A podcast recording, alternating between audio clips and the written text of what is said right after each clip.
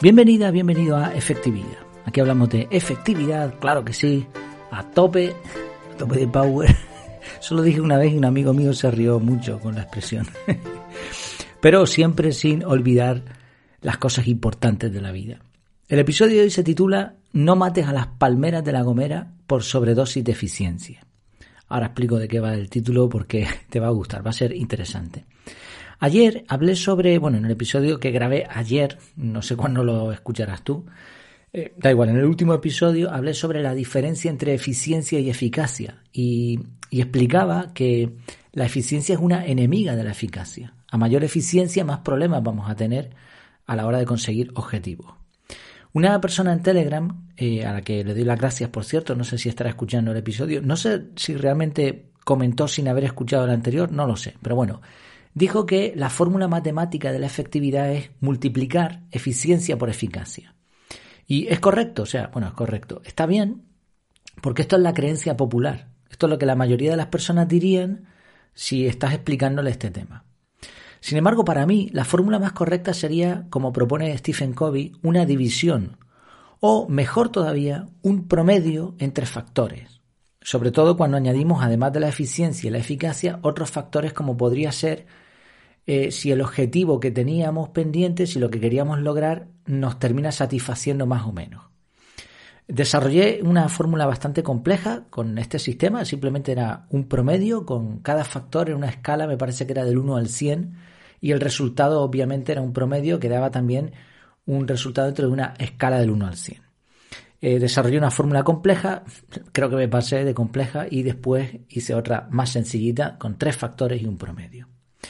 Eh, te voy a dejar enlaces de la Wikipedia y también de, mi página web, en donde tengo un, eh, artículo, bueno, sí, es, no es el artículo del blog, es una página en sí, pero va, da, lo mismo, tú lo vas a ver igual, donde se, se, explica con todo lujo de detalles estas fórmulas. Y en Wikipedia verás también que la fórmula de Stephen Covey es esa que te comento. Bueno, hay que, hay que decir desde el principio que una fórmula matemática no puede representar un concepto. Es en este caso, porque es abstracto. Y mucho menos en cuestión de efectividad, que a diferencia de la productividad se puede aplicar a relaciones o a resultados no tangibles. Puede ser muy efectivo dando charlas, pero ¿cómo se puede medir eso? Habría que crear una fórmula específica para cada objetivo distinto. Un ejemplo por excelencia de que, o sea, bueno, eso lo digo, es un pequeño paréntesis para, para dejar claro que no hay ninguna fórmula exacta. Nos pueden ayudar un poco, nos pueden dar una idea para ilustrar el, significado del concepto de efectividad. Por eso se utilizan ilustraciones, se utilizan símiles, se utilizan cuentos, datos, estadísticas, todo tipo de cosas. Todo eso, el mapa no es el territorio, todo eso lo utilizamos en didáctica para conseguir que la persona entienda el concepto. Pero por mucho que nos esforcemos, no hay una fórmula matemática específica en este caso. Pero aún así, Insisto en que la fórmula más realista sería o una división o un promedio. El ejemplo por excelencia que se coloca ahí en Wikipedia para demostrar ese promedio de Stephen Covey es el de las gallinas de los huevos de oro. La efectividad sería que la gallina esté viva y que dé muchos huevos, pero si tú la estrujas para que dé huevos constantemente, la gallina se muere y al final pierden los huevos. Es muy sencillo. Pero hoy te voy a dar otro ejemplo, un ejemplo que, que me gusta particularmente porque lo vi en primera persona y que ilustra muy bien la dificultad de calcular matemáticamente la efectividad y además ese concepto que veíamos ayer también. La eficiencia es una enemiga de la eficacia. Estuvimos en la isla de La Gomera hace algún tiempo, lo pasamos muy bien allí, alquilamos una casa rural y cuando volvíamos a la casa de noche ya o haciéndose tarde después de recorrer la isla, bueno, la, la isla de La Gomera es una de las islas Canarias pertenecientes a España, aunque están enfrente a África, al continente africano, a Marruecos en particular. Bueno, cuando volvíamos a casa de noche, nos llamó mucho la atención que en las palmeras eh, se colocaban baldes y escaleras, incluso vimos a gente subir por, por la palmera y decíamos, ¿y esto qué, qué, es? Porque esas palmeras que tienen en la Gomera son palmeras canarias, son como las que hay también en la, en la isla donde yo vivo, en Gran Canaria. Bueno, al final descubrimos de qué se trataba. El tema es que suben arriba a la parte superior, al cogollo de la, de la palmera, y con una, una, especie de paleta raspan, quitan una capa superior y mm, hacen unos cortes y ponen cubos para recoger la savia. Por la mañana temprano, al día siguiente, recogen los baldes, recogen esos cubos. ¿Por qué? Porque este, esa savia no la puede tocar el sol. Si la toca el sol, se echa a perder. Aproximadamente se recogen unos 15 litros de savia por, por palmera durante todo un día. Después se filtra, se hierve, bueno, es un proceso enorme. Cada 10 litros de guarapo, que así se llama esta savia, equivalen a un litro y medio de miel. Te dejaré la fuente por si te llama la atención el tema. Y si eres de aquí, de las Islas Canarias, creo que deberías conocer algo de esto. Además de lo que es la miel, mm, de, esa savia, ¿no? no se puede llamar miel por un tema legal de la Comunidad Europea, bueno, un desastre que hicieron porque no la registraron como miel y ahora, claro, la miel es de abeja, entonces hay que llamarla savia de palma. Aparte de eso, que es, por cierto, muy dulce y que es cara, pero merece mucho la pena, ¿eh? está buenísima. Además, para diabéticos es ideal, incluso es más completa nutricionalmente que la miel de abeja. Entonces, merece la pena. Si puedes adquirirla en algún supermercado, te acordarás de mí. Aparte de la miel o, de la savia de palma, se, se hace un licor muy fuerte que se llama también guarapo, igual que la savia. Y es curioso el valor que tienen estas palmeras. Son súper valiosas porque solo se pueden mm, explotar en la isla de La Gomera. Tiene el patrimonio de eso. Las palmeras que hay aquí en Gran Canaria, que son iguales, no se puede sacar savia de ellas. Es ilegal, te pueden denunciar por ello. Incluso son tan, eh, tan valiosas las palmeras que tienen su propia titularidad, incluso se heredan. Una familia puede tener una finca con dos palmeras, puede vender la finca y quedarse con las palmeras y seguir trabajándolas. Te dejaré un enlace con un documental muy interesante donde se ve a un señor mayor subiendo descalzo con una simple cuerda para hacer eso. Enfrente de donde nosotros teníamos la casa, una de, de las noches vimos a los guaraperos, que así se llaman los recolectores de esta savia, subidos a dos palmeras allí enormes, que era peligrosísimo. Bueno, es, un tema muy, muy curioso. Producto de este trabajo artesanal, eh, la palmera se queda con unos cortes, va creciendo, ¿no? Lo que es el, cogollo de arriba sigue creciendo y se va quedando en el tronco los cortes del el trabajo que se le hizo, de cuando se sacó la savia. Y ves como unas anillas.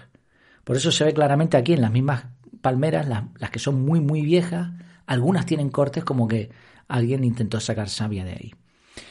El punto, y esta es la clave de, esta historia, es que hay que dejar descansar a la palmera. O sea, tú no puedes realizar mm, este proceso muchos meses seguidos. Tiene que ser una temporada, depende de la lluvia, depende de una serie de cosas. Pero aparte, aparte de que solo puedes estar como cuatro o cinco meses al año, este proceso solo se puede repetir si no recuerdo mal, cuatro veces. ¿Qué pasa si tú intentas sacarle toda la savia posible a la palmera? Te la cargas en un mes. Te la cargas en un mes. En uno o dos meses la palmera está muerta. Le llaman allí palmera borracha. Se muere. Ahora, ¿cómo lograron esta gente encontrar el punto exacto de eficiencia? Pues a base de prueba y error, prueba y error durante muchos, muchos, muchos años. ¿Eres más efectivo si explotas la palmera al máximo? No, serías más eficiente. Y a corto plazo tendrías muchos resultados, pero a largo plazo te has cargado la palmera. Sales perdiendo. Y a eso me refería en el, en el último episodio cuando decía que este es el problema que muchas empresas no son capaces de ver. Buscan la eficiencia máxima y se están equivocando, porque destruyen el proceso, destruyen la, la mano de obra, destruyen todo lo que hay antes de llegar al resultado. Vamos a poner un ejemplo ahora, ya que hemos hablado de la palmera, que la vamos a matar por exceso de o por sobredosis de eficiencia. Vamos a hablar de un ejemplo eh, ya puramente empresarial.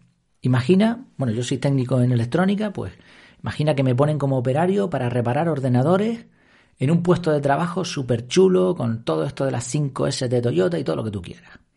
Y ahora la empresa mide que yo soy capaz, yo y cualquier otro técnico, es capaz de arreglar 10 ordenadores al día. Y ahora me piden, porque son muy eficientes, que repare 10 ordenadores al día. ¿Qué pasa? Que estamos trabajando en máximos. Sí, somos muy eficientes. Y ahora la empresa dice a sus clientes, le dice, mira, te puedo entregar 10 ordenadores al día o 100 ordenadores porque tengo 10 personas que cada una es capaz de reparar 10 ordenadores cada día. Y ahora los clientes contentos, tú tienes un margen de beneficio enorme, va, estás siendo eficiente. Pero ¿qué pasa si un empleado se te pone malo? si está cansado, si resulta que un ordenador da más problemas que otro. Pues ya está, ya, ya se, rompe eh, la ecuación, la, la baraja de naipes se cae al suelo. Además de eso, no vas a poder dar la misma calidad si siempre estás al máximo. ¿Qué, es lo que está ocurriendo aquí? Pues nuevamente la eficiencia es enemiga de la eficacia. Estás poniendo mucha eficiencia, tú quieres tener pocos recursos, en este caso 10 empleados, o quieres sacarle el jugo a una palmera y que te dé muchos litros de savia, pero te está restando eficacia. Entonces, ahora imagina que una empresa mide la productividad de un empleado y dice, vale, este empleado es capaz de arreglar 10 ordenadores al día, pero le voy a pedir 8. ¿Conoces alguna empresa que haga esto? Esto es una locura para el empresario. Sin embargo, probablemente sea la opción más inteligente a largo plazo. Evidentemente esto hay que explicarlo. Le tienes que decir al, empleado, mira, sé que puedes dar esto, pero te voy a pedir un poco menos. ¿Para qué? Para que estés tranquilo. No quiero que hagas las cosas con prisa. Quiero que des calidad. Quiero que si un día te, pones malo y no puedes asistir, podamos absorber la carga de trabajo que has dejado pendiente. Quiero que disfrutes del trabajo. Quiero que estés cómodo. Y te voy a pagar como si hicieses, como si reparases 10 ordenadores. Eso no lo vas a ver nunca en ninguna empresa. Sin embargo, eso es efectividad. Porque recordemos que la efectividad no es productividad. Y un empleado que está viendo que su empresa es no productiva, no le está eh, exprimiendo como una naranja, sino una empresa efectiva, va a ser mucho más eficaz, va a durar mucho tiempo en la empresa y va a dar muchísimos más rendimientos. Para esto hay que entender muy bien qué es la eficacia, qué es la eficiencia y cómo afecta cada cosa al conjunto. Por eso no, no es una, para mí, ¿eh? según yo lo entiendo, no es una simple multiplicación. No se puede medir con una fórmula realmente, pero si fuésemos a aproximarlo sería quizá una división o quizá se podría representar como un promedio. Y este es el motivo por el que a muchos expertos en efectividad que trabajan para el ámbito empresarial, ellos mismos se hacen llamar artesanos, porque no es una fórmula, es subirte a una palmera, hacerle el corte exacto, sacar la savia y, y de esa savia sacar el producto sin que la palmera se muera. Bueno, creo que es un ejemplo mucho más ilustrativo y con esto cerramos, digamos, el tema del episodio de ayer que, bueno, además recibí también alguna consulta. Bueno, ya sabes que en el canal de Telegram me puedes contactar, puedes responder a este mismo episodio, también en Evox, creo que, que, admite comentarios. Lo que pasa es que si es en Telegram mejor, porque es donde más personas estamos. Hay más de 2.500 personas ahora mismo en el canal. Si no, si me lo quieres decir a mí en privado, por Telegram también o efectividad.es barra contactar. ¿Qué te parece el tema? ¿Crees que las empresas están siendo en este sentido efectivas? Me encantaría saber tu opinión porque creo que es un debate interesante. Pues nada más, muchas gracias por tu tiempo, por tu atención y hasta la próxima.